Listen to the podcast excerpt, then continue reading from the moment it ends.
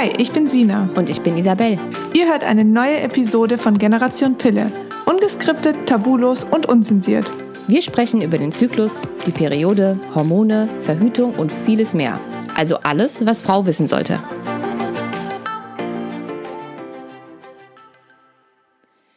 Hallo ihr Lieben und herzlich willkommen zu einer neuen Podcast-Folge von Generation Pille. Wir haben ja in den letzten beiden Podcasts ausführlich über unsere Beschwerden und Erlebnisse mit der Pille gesprochen.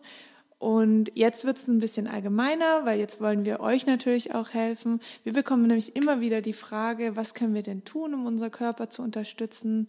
Könnten wir vielleicht auch schon vorbeugend was machen, um erst gar nicht in diese Beschwerdespirale zu rutschen? Und genau darum geht's heute. Wie könnt ihr euren Körper unterstützen, nach dem Absetzen der Pille oder eventuell auch schon vorbeugend.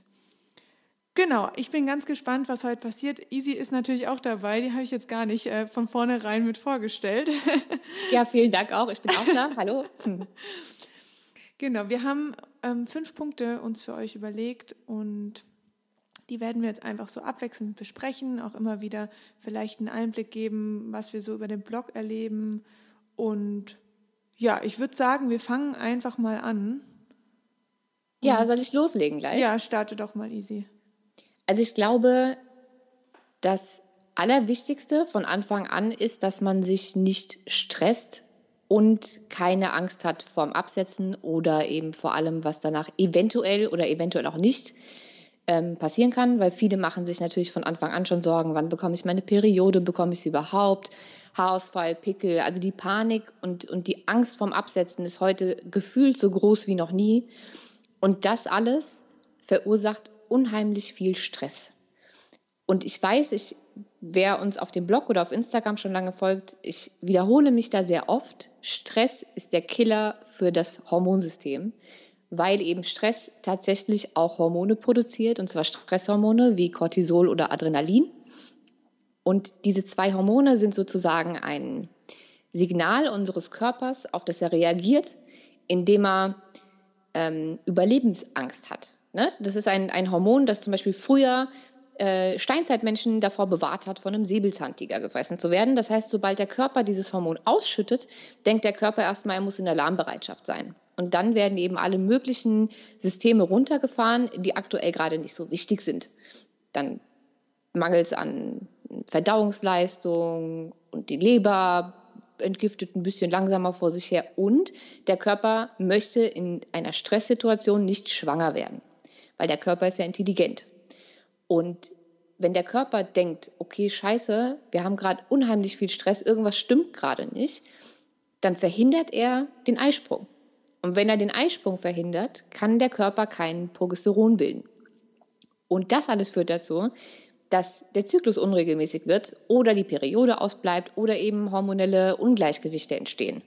Das heißt, Stress ist eigentlich der erste Faktor dafür, dass der Zyklus länger braucht, um sich wieder zu normalisieren. Deshalb ist Stress von Anfang an ein absoluter Killer. Das heißt, je positiver man denkt und je entspannter man ist, desto besser ist es. Das gilt jetzt nicht nur für negative Gedanken, Angst, Panik vor allem, was kommen kann, sondern eben auch äh, zu viel Arbeit, ähm, seelischer Druck und so weiter und so fort. Also alles, was stresst, sowohl psychisch als auch physisch, sollte so gut wie möglich eliminiert werden.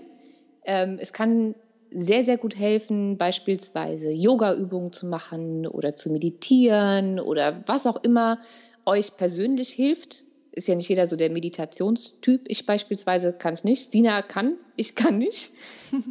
Kriege ich immer noch nicht gebacken. Ich übe noch ähm, aber vielleicht, keine Ahnung, dem anderen hilft, einen Tanzkurs zu machen oder weiß ich nicht. Jeder hat seine anderen Entspannungsmethoden, aber es ist sehr wichtig, sich da einfach ein bisschen runterzufahren und sich ähm, zu entspannen einfach und gelassen auf diese ganze Sache zuzugehen, weil es gibt nichts auf diesem Planeten, was man nicht wieder behandeln kann. Also egal, was passiert nach dem Absetzen, es geht vorbei.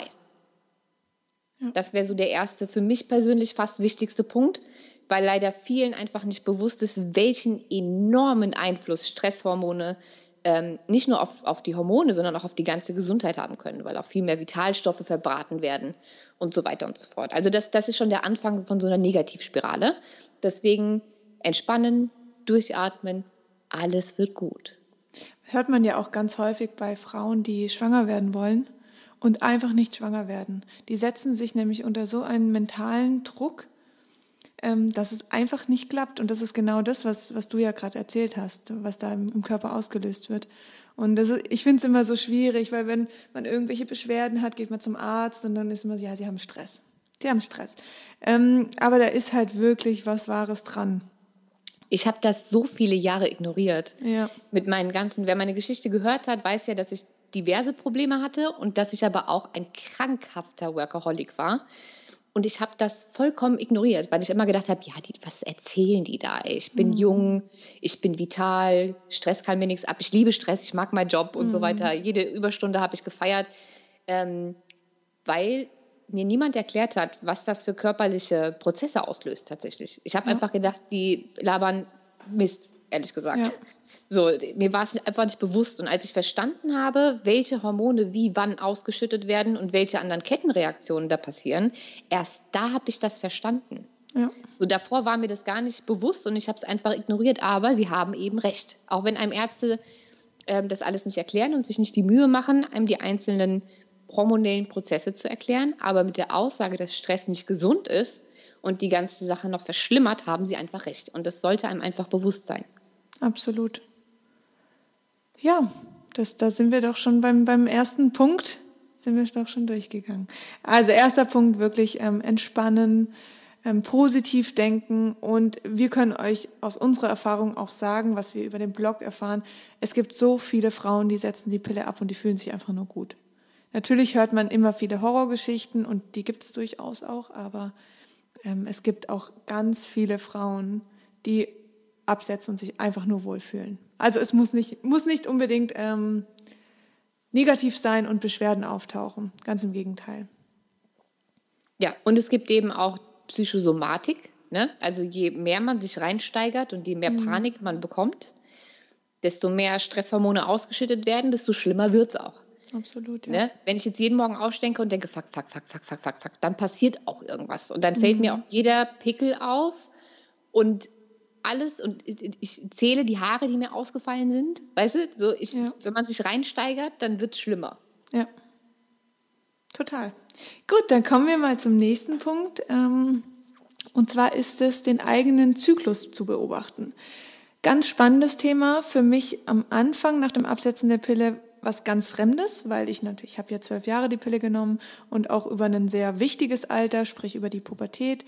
Ich habe also so den richtigen Bezug zu meinem natürlichen Zyklus gar nie kennengelernt, weil unter der Pille hat man keinen natürlichen Zyklus.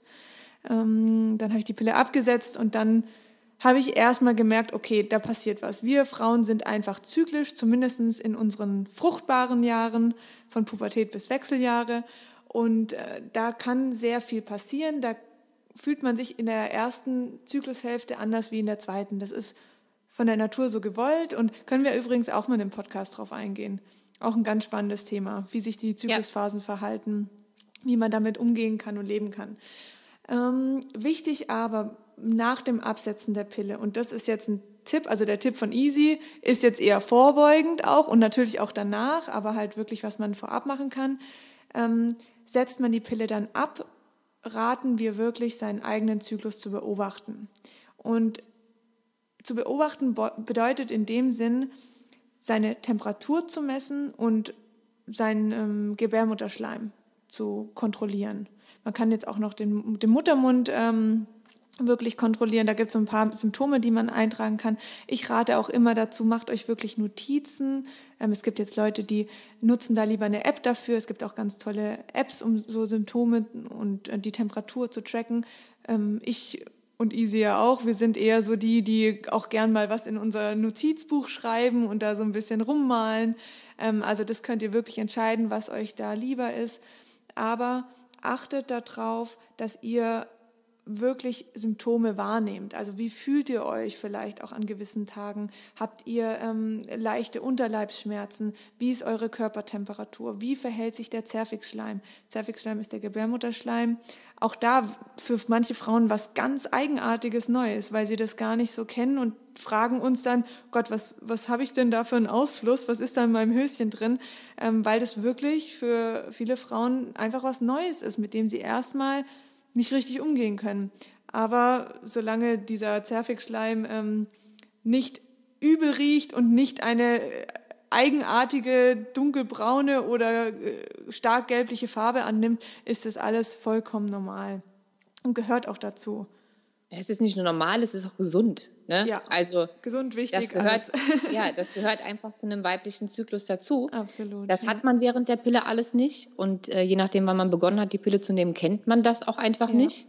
Ich habe tatsächlich auch schon E-Mails von 30, 35-jährigen Frauen bekommen, die das erste Mal in ihrem Leben Zervixschleim gesehen haben mhm.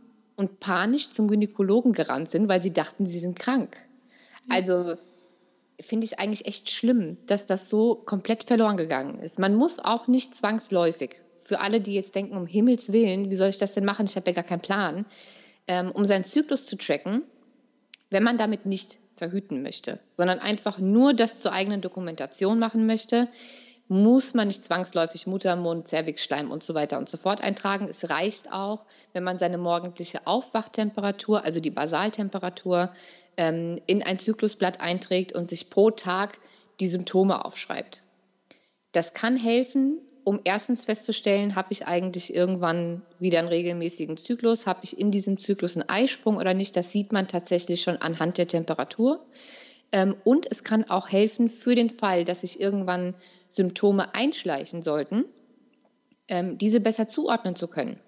Hat man beispielsweise Anfang des Zyklus ähm, andere Beschwerden als äh, in der zweiten Hälfte des Zyklus nach dem Eisprung oder hat man vielleicht in der Mitte des Zyklus auf einmal eine Eisprungblutung ähm, oder eine Zwischenblutung oder vielleicht einen Mittelschmerz, also so ein Unterleibsschmerz zum Ziehen, das es während dem Eisprung geben kann, dann hat man definitiv weniger Angst, wenn man das sofort zuordnen kann. Mhm. Wenn, ich, wenn ich irgendwie merke, okay, irgendwas tut sich, das tut weh und ich kann auf meinen Zyklus Blatt gucken und sagen, okay, wir haben Zyklustag 16, wird wahrscheinlich mein Eisprung sein, dann ist das alles weniger beängstigend.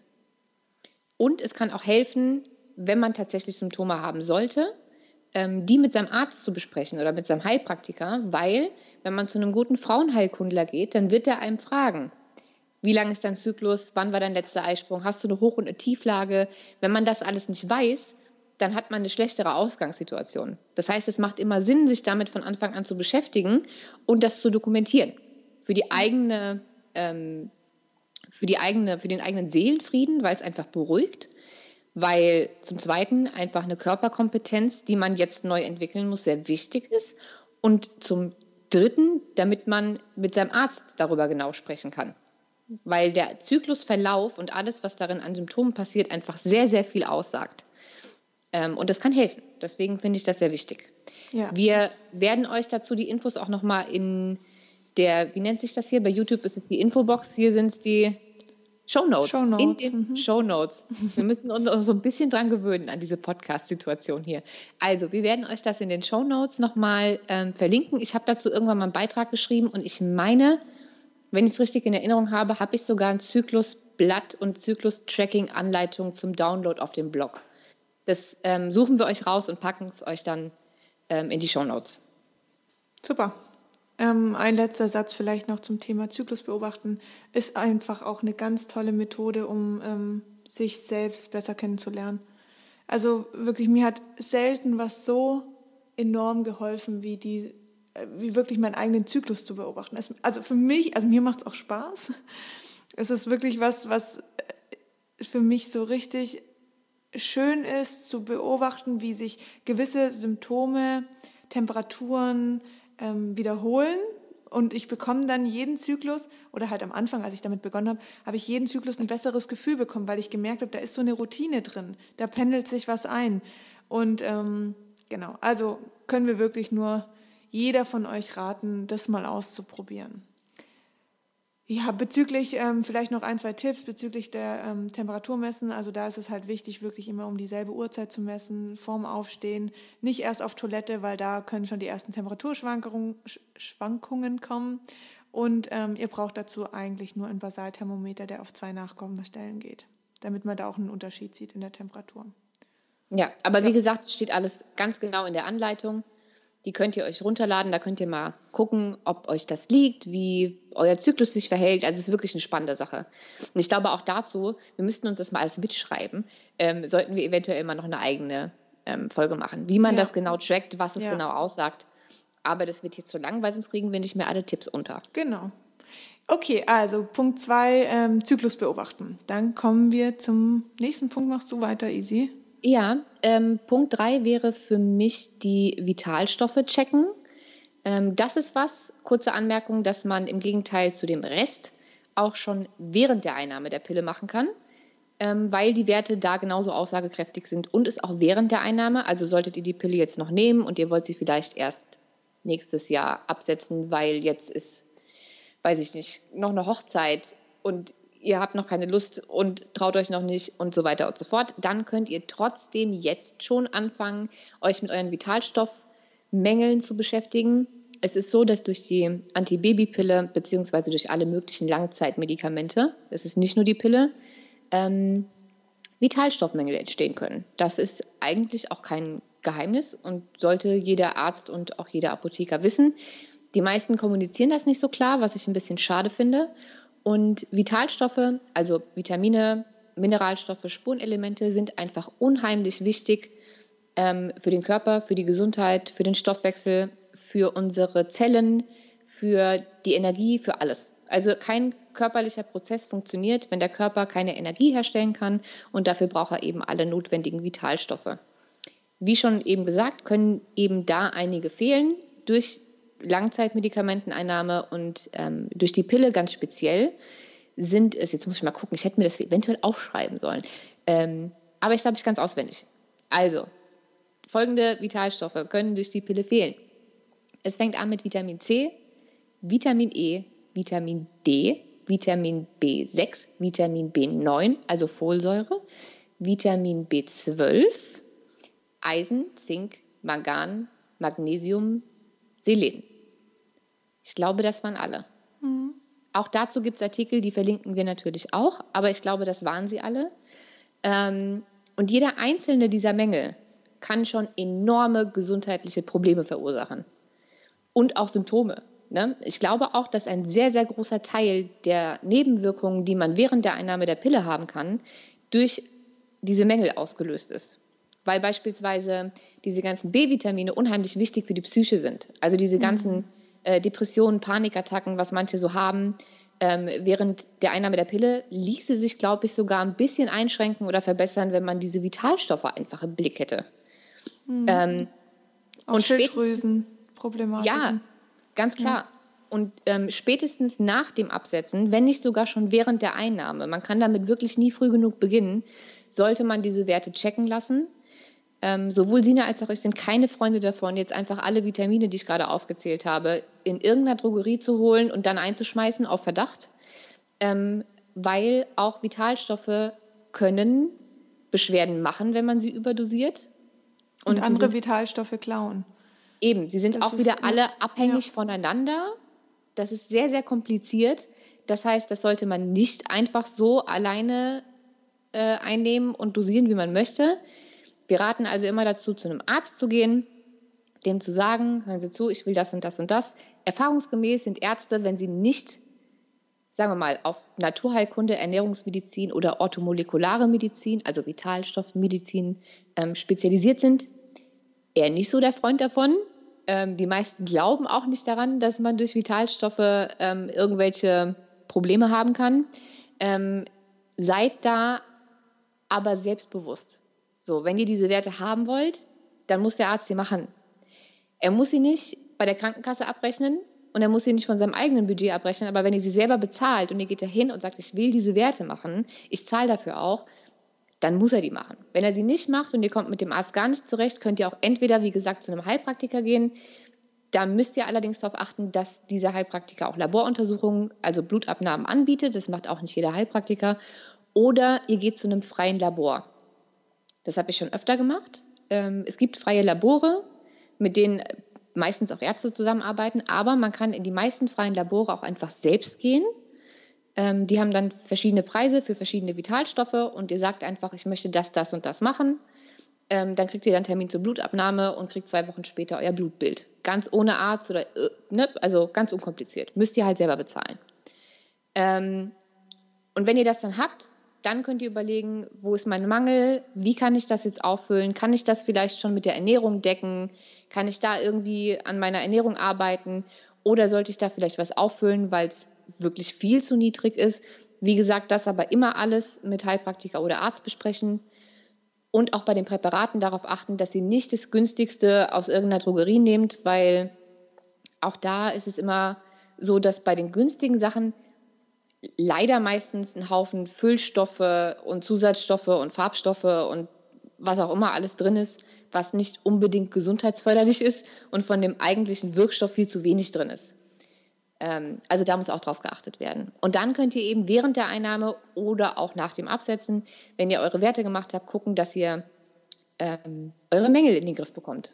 Und erfahrungsgemäß verabschieden sich dann auch schon die meisten Symptome. Ja, also gerade, und da kann ich ja ein Liedchen von singen, was unreine Haut und Haarausfall betrifft, ganz häufig ganz typischer ähm, Vitalstoffmangel. Meine Haut und Haare brauchen eben auch Vitalstoffe. Und wenn der Körper nur wenig Vitalstoffe bekommt, jetzt natürlich auch hier durch eine ausgewogene Ernährung ganz, ganz wichtig, ähm, dann wird er das natürlich erstmal für lebensnotwendige Prozesse verwenden und nicht, dass wir volles Haar und eine reine Haut haben. Da sieht man dann die ersten Mängel schon und ähm, um sowas zu vermeiden, wirklich ähm, auch nochmal einen Blick auf die Vitalstoffe werfen. Und ich möchte nochmal ganz klar betonen, ähm, unser Körper funktioniert, egal welches System, ob jetzt das Hormonsystem, egal was, funktioniert nur, wenn der Körper Energie hat. Ja. Die wird produziert in den Zellen, in den Mitochondrien. Die Mitochondrien brauchen Vitalstoffe, um Energie bilden zu können. Hat der Körper diese Energie nicht, bildet er auch keine Hormone. Ja. Es, werden keine, es wachsen keine Haare, äh, man sieht schlechter, man bekommt Symptome. Also viele hormonelle Ungleichgewichte entstehen auch einfach, und darüber machen sich leider sehr wenige Frauen Gedanken, durch Vitalstoffmängel. Weil wenn sie einfach nicht da sind und der Körper keine Energie hat, werden weder Hormone gebildet, noch können die von A nach B wandern. Weil am Ende des Tages sind Hormone ja nur Botenstoffe, die von ähm, von A nach B wandern und eine Botschaft oder ein Signal übermitteln. Und das funktioniert nur, wenn der Körper genug Energie dafür hat. Deswegen sind mhm. Vitalstoffe einfach elementar.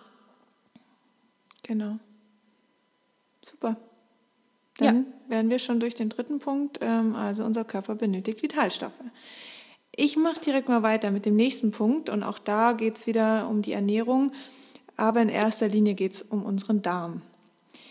Und also viele haben wahrscheinlich das Buch Da mit Charme gelesen und das hat ja schon vor einigen Jahren begonnen, vor allen Dingen durch das Buch, dass immer mehr Menschen auf ihren Darm geachtet haben oder bewusst wurde, wie wichtig unser Darm ist für eine Gesundheit. Mal abgesehen davon, dass ähm, 80 Prozent unseres Immunsystems im Darm angesiedelt ist, was natürlich auch dazu führen kann, dass wenn man häufig krank ist, es ein Anzeichen ist, dass der Darm nicht richtig funktioniert. Also wirklich, der Darm spielt so oft eine Rolle. Also man kann es nicht oft genug sagen ja. eigentlich. Ich weiß, dass uns dafür viele für bekloppt halten, aber Sina und ich sind ja absolute Darmfreunde. Wir haben irgendwann diese Darmgesundheit, Mikrobiom, Darmflora, welche Bakterien in welchem Verhältnis und was bedeutet das für die Gesundheit. Diese Thematik ist bei uns so überpräsent. Ich glaube, wir haben beide so viele Schulungen dazu gemacht und Bücher gelesen und ähm, ich habe dazu sogar äh, eine Weiterbildung gemacht, weil dieses Thema so groß ist und einfach so wichtig ähm, und man es zu wenig auf dem Schirm hat tatsächlich. Ja.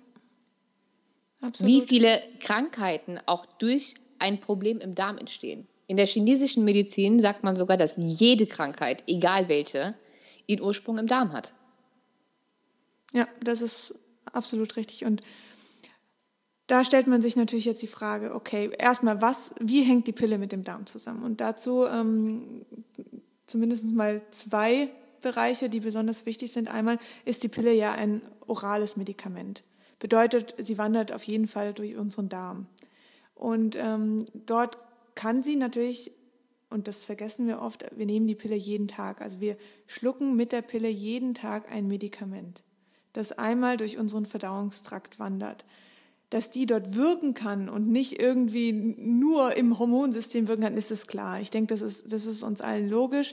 Was auch besonders ähm, wichtig zu wissen ist, ist gerade bei den östrogenhaltigen Pillen, dass sie im Darm einfach ähm, einen Hefepilzbefall begünstigen können.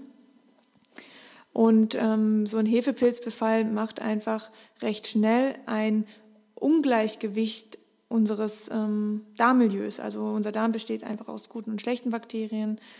Und wenn da zu viel schlechte Bakterien ähm, dominieren, dann kann das zu Problemen führen. Also was auch ganz spannend ist, ähm, würde ich gern kurz anreißen, ist, dass viele Frauen unter der Einnahme der Pille ähm, Unverträglichkeiten aufweisen. Gerade Milch, Gluten ähm, oder gezielt nur bei Weizenprodukten, ähm, Sellerie, Nussallergien, sogar teilweise auch wirklich ähm, Hausstauballergien, Pollenallergien, also jegliche Allergien und Unverträglichkeiten viel, viel sensibler sind. Also ich kann kurz eine Geschichte aus meinem Leben erzählen, dass ähm, mir damals in jungen Jahren, aber schon unter der Einnahme der Pille, ähm, eine Laktoseintoleranz aufgezeigt wurde. Also dass ich halt ähm, auf Laktose reagiere mein, mein, mein Körper das Enzym nicht richtig verdauen kann. Und ähm, das ist natürlich auch spannend, wenn man jetzt betrachtet, dass das mit dem Absetzen der Pille einfach weg war.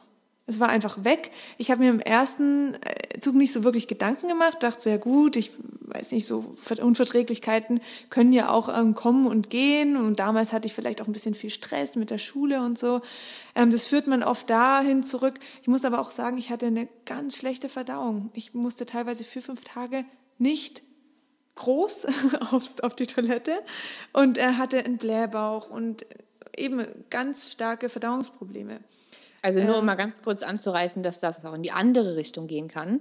Ich habe die Pille mit 13 bekommen. Ab meinem 14. Lebensjahr, also knapp ein Jahr danach, hatte ich ein Reizdarmsyndrom. Mhm.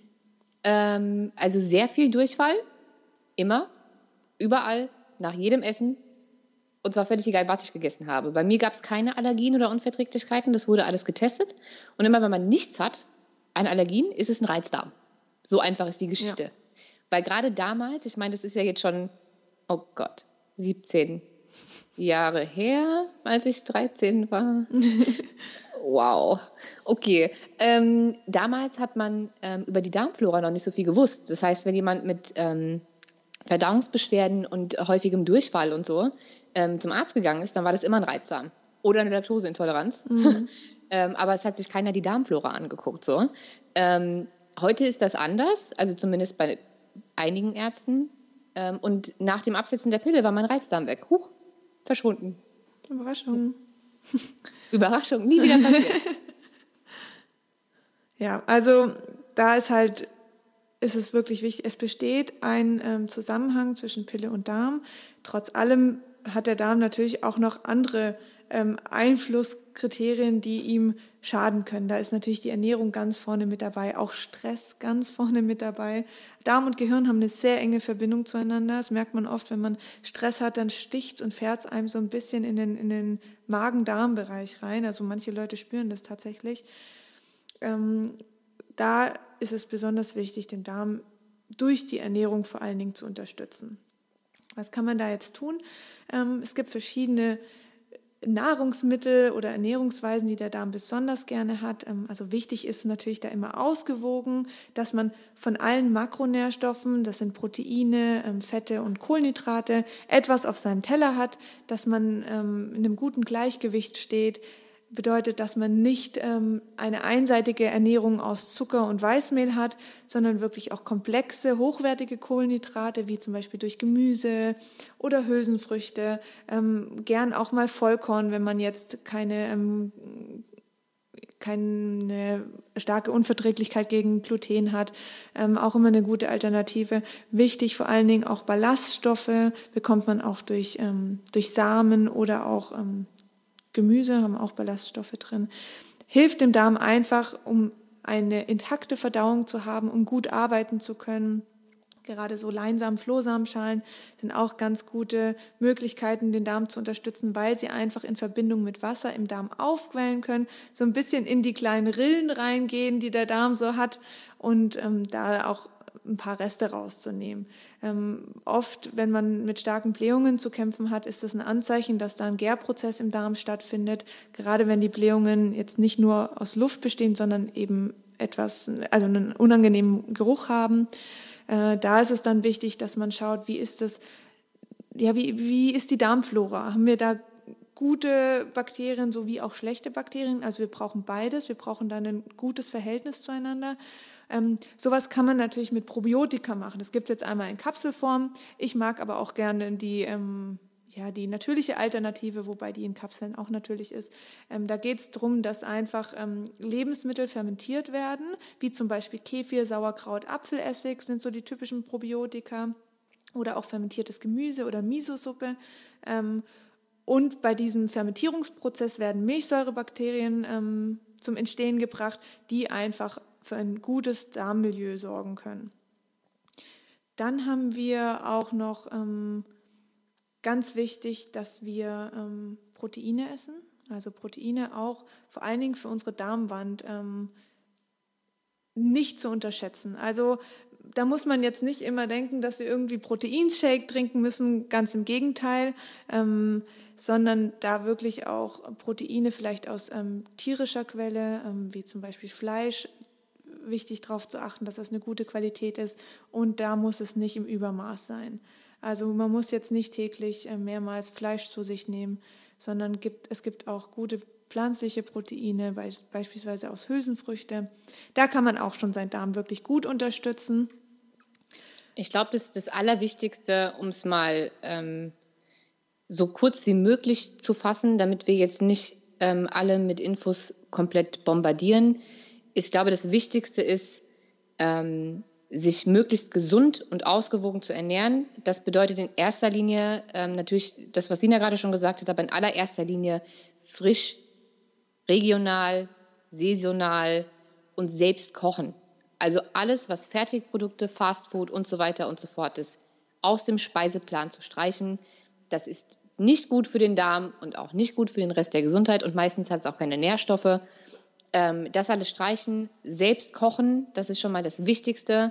Im allerbesten Fall ist es Bio. Wenn ihr ähm, Fleisch esst, dann guckt, dass ihr keine, kein Fleisch beim Discounter kauft für 2 Euro, sondern äh, zu eurem Metzger, im besten Fall zum Bauer geht, wo ihr wisst, die Kuh war happy und wurde gut gefüttert, bevor sie äh, zu Essen verarbeitet wurde. Weil alles, was diese Tiere in ihrem Futter haben, esst ihr ja mit. Also da sollte man definitiv darauf achten. Ähm, und wenn ihr wirklich enorme Probleme mit eurer Verdauung habt, sucht euch einen Heilpraktiker oder einen Arzt ähm, für Ernährungsmedizin. Ähm, lasst einen Darmflora-Status machen, lasst gucken, ob mit eurem Darm alles in Ordnung ist. Ich beispielsweise hatte Leaky Gut, also eine ähm, undichte, rissige äh, Darmschleimhaut, was andauernd für eine Entzündungssituation im Körper sorgt und nicht gut ist. Ähm, das findet man nicht raus, wenn man es nicht untersuchen lässt. Das heißt, lasst euren Darm am besten checken. Gerade wenn ihr Probleme habt, insbesondere dann, wenn ihr nicht nur die Pille genommen habt, sondern eventuell auch das ein oder andere Mal Antibiotika, dann kann ich mhm. euch eigentlich garantieren, dass wenn ihr keinen Darmaufbau gemacht habt danach, dass eure Darmflora hinüber ist. Ja. Das heißt, gerade in dem Fall genau checken lassen, im besten Fall mit einem Arzt oder Heilpraktiker einen Darmaufbau machen. Ich spreche jetzt nicht von irgendwelchen super komplizierten Darmreinigungen, die ja sowieso gehypt und verteufelt werden im Wechsel, sondern einen gesunden, schonenden Darmaufbau. Ich glaube, ja. das ist so ähm, das Wichtigste. Und das sollte man unabhängig von der Pille eigentlich immer auf dem Schirm haben, weil, wie gesagt, der Darm einfach super wichtig ist. Ja, und auch ähm, selber mal testen, gibt es eventuell gibt es eventuelle Unverträglichkeiten. Gerade viele Menschen springen negativ auf Milch oder Gluten an. Also heißt jetzt nicht, dass ihr zwingend das reduzieren müsst und nie wieder essen könnt. Es gibt Menschen, die vertragen es problemlos und es gibt Menschen, die reagieren einfach sehr sensibel darauf. Testet es für euch selber, lasst es mal drei, vier Wochen weg, schaut, wie es euch geht, wie, was tut sich in der Verdauung, was tut sich vielleicht auch im Hautbild, wenn ihr da Probleme mit habt. Und dann merkt ihr doch recht schnell, ähm, ob ihr damit, ähm, ja, ob ihr das vertragt oder nicht. Ja, mein persönlicher Tipp, auch wenn das der radikalste Weg ist, aber ich sage immer, bei allen, die während der Pille schon Probleme hatten und ähm, wirklich Angst haben, danach noch mehr Probleme zu bekommen und Symptome zu bekommen, ist ähm, eine entzündungshemmende Diät zu halten in der Zeit. Und ich meine jetzt nicht mit Diät weniger essen. Ähm, entzündungshemmende Ernährung, also anti-entzündliche Ernährung nennt man das, ähm, da gibt es auch ganz viele Kochbücher zu. Könnt ihr mal googeln, wenn ihr wollt. Äh, macht man zum Beispiel auch bei chronisch entzündlichen Krankheiten. Es gibt Stoffe, die im Körper von jedem in gewissen Zeiten, wenn der Körper sehr viel zu tun hat oder gesundheitlich angeschlagen ist, einfach entzündlich wirken können oder sehr wenig Benefit für den Körper haben. Und dazu gehören Milch, Gluten, insbesondere Weizen. Ich rede jetzt nicht davon, dass Gluten der Antichrist ist und prinzipiell scheiße, aber die Weizenprodukte, die wir heute so zu uns nehmen, sind, naja, also jetzt nicht unbedingt gesundheitsförderlich, weil genverändert und so weiter. Ähm, also Milch, Gluten, Zucker, Kaffee, Alkohol und jegliche Form von Zusatzstoffen. Das sind die Sachen, die entzündlich im Körper wirken können, nicht müssen. Aber wenn man komplett auf Nummer sicher gehen möchte, kann man, wenn man möchte, mal versuchen, direkt nach dem Absetzen genau auf diese Lebensmittel zu verzichten, Stück für, Stück. Für, äh, Stück für Stück. Ja. ähm, muss auch nicht auf ewig sein, sondern einfach nur in der Zeit, in der der Körper sowieso gerade so viel zu tun hat, einfach um ihn ähm, ein bisschen zu entlasten. Ja. Ist jetzt keine, kein Ernährungshinweis für immer und ewig. Ich sage auch nicht, dass das die gesündeste Form der Ernährung ähm, bis an das Lebensende eines jeden von uns ist. Aber wenn der Körper gerade eh so viel zu tun hat mit Entgiften und wieder in Form kommen, dann kann das schon helfen. Genau. Super. Da haben wir jetzt einiges zum Darm gesagt, gibt aber auch viel zum Darm zu erzählen. Von daher, vierter Punkt, unterstützt euren Darm. Ja, ich glaube, wir müssen jetzt auch ganz dringend einen Cut machen, sonst sprechen wir noch drei Stunden über den Darm. Genau. Ähm, machen wir noch schnell den letzten Punkt. Letzter Punkt, Leber. Mhm. Ähm, die Leber ist unsere körpereigene Entgiftungsstation und hat neben der Tatsache, dass sie entgiftet, und zwar nicht nur Medikamente, die wir zu uns nehmen, sondern auch ähm, Umweltgifte, Entschuldigung, Umweltgifte, ähm, alles mögliche Alkohol, verstoffwechselt sie. Also sie macht unheimlich viel. Sie baut zu viel Östrogen ab. Wenn wir zu viel Östrogen im Körper haben, baut sie das ab. Ähm, sie macht einfach wirklich einen unfassbar aufwendigen Job, dass dieses Organ das überhaupt alles gebacken bekommt. Es bildet selbst Hormone, es speichert Vitamine, ähm, es gibt sie ab zur richtigen Zeit. Es ist wichtig für unsere Blutzuckerkontrolle. Für also unseren Darm. Für den Darm, für ja. die Verdauung, für, also die Leber ist eigentlich wichtig für alles. So, man sollte eigentlich einmal am Tag seiner Leber dafür danken, dass sie da ist und so einen geilen Job macht. Was noch dazu kommt, ist, dass die Leber ähm, eines der wenigen Organe ist, was äh, keinen Schmerz erzeugen kann. Was bedeutet, man merkt nicht, wenn die Leber überlastet ist. Also außer an äh, diffusen Symptomen, die man niemals der Leber zuordnen würde. Ähm, und wenn die Leber einfach jeden Tag über Jahre dauerhaft ein Medikament eingenommen hat, dann ist sie meistens, gerade wenn wir uns vielleicht in der Zeit auch nicht super vorbildlich ernährt haben und ähm, das wer macht das von uns schon, ne, wenn man sich nicht allzu viel damit beschäftigt. Wenn ich mich an meine Ernährung früher erinnere, Prost Mahlzeit, ähm, dann trinken wir auch ab und zu mal ein Stückchen Alkohol und vielleicht ein bisschen Kaffee und ähm, ne, also es kommt schon genug dazu, was dieses Organ zu tun hat. Wenn es also dann täglich über Jahre die Leber, äh, die Leber, die Pille entgiftet, ähm, dazu muss man wissen, dass es ähm, bei Medikamenten einen First-Pass-Effekt gibt. Das heißt, es ist ähm, in jedem Medikament einkalkuliert, dass die Leber drei Viertel des Wirkstoffes sozusagen wegfiltert und entgiftet und dann bleibt noch ein Viertel Wirkstoff übrig. Also das wirklich heißt, unwirkend macht für den Körper. Richtig. Ja. Und das heißt, sie entgiftet und entgiftet und jedes Mal, wenn sie fertig ist und sich freut, dass sie Feierabend habt, ähm, dann schluckt die gerade die nächste Pille und dann hat sie wieder zu tun. Und das geht über mehrere Jahre so und irgendwann denkt die sich, ach, leck mich am Arsch und hat irgendwie nicht mehr so viel Zeit für die ganzen anderen Sachen, die sie eigentlich zu tun hätte. Und deswegen ist sie meistens nach Absetzen der Pille, sagen wir mal, ein bisschen im Burnout. So, ne? Und könnte mal ein bisschen Urlaub gebrauchen. Deswegen ist es sehr wichtig, ähm, dass man ihr nicht noch, zu mehr, nicht noch mehr zum Arbeiten gibt, gerade in der Zeit nach Absetzen der Pille, damit sie sich einfach erholen kann, regenerieren kann und die ganzen Hormone, synthetischen Hormone, die ihr nach Absetzen der Pille noch in eurem Körper habt, entgiften kann. Das kann sie nur, wenn sie dafür die Zeit hat und die Kraft hat. Heißt, nicht noch mehr Zucker, nicht noch mehr Alkohol, Kaffee und alles, was der Leber irgendwie zu schaffen macht. Ähm, viel Schlaf ist wichtig, viel Trinken ist wichtig. Ähm, Schlaf insbesondere deswegen, weil die Leber nachts regeneriert und arbeitet. Ähm, wenn ihr also nicht richtig schlaft, kommt eure Leber sozusagen nicht in diese Regenerations- und Ruhephase. Andere Organe auch nicht, aber wir sind ja gerade beim Thema Leber, deswegen ist es da gerade so wichtig. Ähm, und zusätzlich könnte man darauf achten, dass man der Leber Bitterstoffe zuführt. Die Leber liebt Bitterstoffe. Wenn ihr also darauf achtet, dass ihr zum Beispiel ähm, viel Bitteres in eurer Ernährung einbaut oder mal ab und an Bittertee trinkt, dann kann das eure Leber beim Entgiften und beim Regenerieren einfach sehr unterstützen. Bitterstoffe findet ihr vor allen Dingen in Artischocken, Chicorée, Brennnessel, Löwenzahn, ähm, aber auch in Teeformen wie zum Beispiel Tausendgüldenkraut ist ein sehr bitterhaltiges, bitterhaltige Pflanze, gibt aber auch mittlerweile ähm, zusammengemischte Elixiere. Da, also bekannt vielleicht von der Oma noch äh, Schwedenbitter oder so hieß das, glaube ich, ist aber da wieder wirklich mit Alkohol angesetzt, würde ich persönlich eher vermeiden, weil das ist für mich ein bisschen ähm, kritisch, wenn ich da Bitterstoffe zwar mit dem Bitterstoff was Gutes tue, aber mit dem Alkohol was Schlechtes. Es gibt mittlerweile auch Bitterstoffzusammensetzungen, die ohne Alkohol und Zucker sind. Ja, also ich bin da, ich glaube, ich äh, trinke manchmal einfach einen Bittertee aus der Apotheke. Genau. Es gibt so Lebergallentees, die schmecken nicht. Und ihr dürft bitte auch keinen Zucker reinmachen, weil das bringt dann nichts. Also ungezuckert trinken. Die schmecken nicht, aber je weniger sie schmecken, desto besser sind sie. Weil ähm, der Körper tatsächlich, so doof das jetzt auch klingt, der weiß, ob er das braucht oder nicht. Ja. Und ähm, wenn ihr einen Bittertee trinkt und der schmeckt scheiße, ganz toll. Dann runter damit. Augen zu und durch. ähm, einfach runter damit. Und ja. ihr werdet ja wahrscheinlich auch merken, dass das nicht nur eurer Leber gut tut, ähm, sondern auch eurer Verdauung. Weil wenn man regelmäßig Bittertees trinkt, gerade auch vorm Essen, dann werden mehr Verdauungssäfte ähm, produziert, weil die Galle auch besser arbeiten kann und dann funktioniert die Verdauung besser tatsächlich.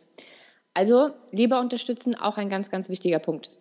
Gerade auch, und das wollte ich noch ganz kurz dazu sagen, bevor wir jetzt gleich Schluss machen, ähm, für Menschen mit ähm, Östrogendominanz oder PMS, weil die Leber nämlich eine der Hauptursachen dafür ist, ähm, dass man eventuell Östrogene nicht richtig abbauen kann. Ne? Also gerade nach dem Eisprung, wenn das Progesteron eigentlich höher sein sollte als das Östrogen, das aber nicht der Fall ist, weil einfach noch zu viel Östrogen da ist, dann kann das mit daran liegen, dass eure Leber einfach die Östrogene nicht weggekriegt hat, weil sie gerade irgendwie nicht konnte. Ja. Also auch da kann das sehr helfen. Super. Also letzter Punkt.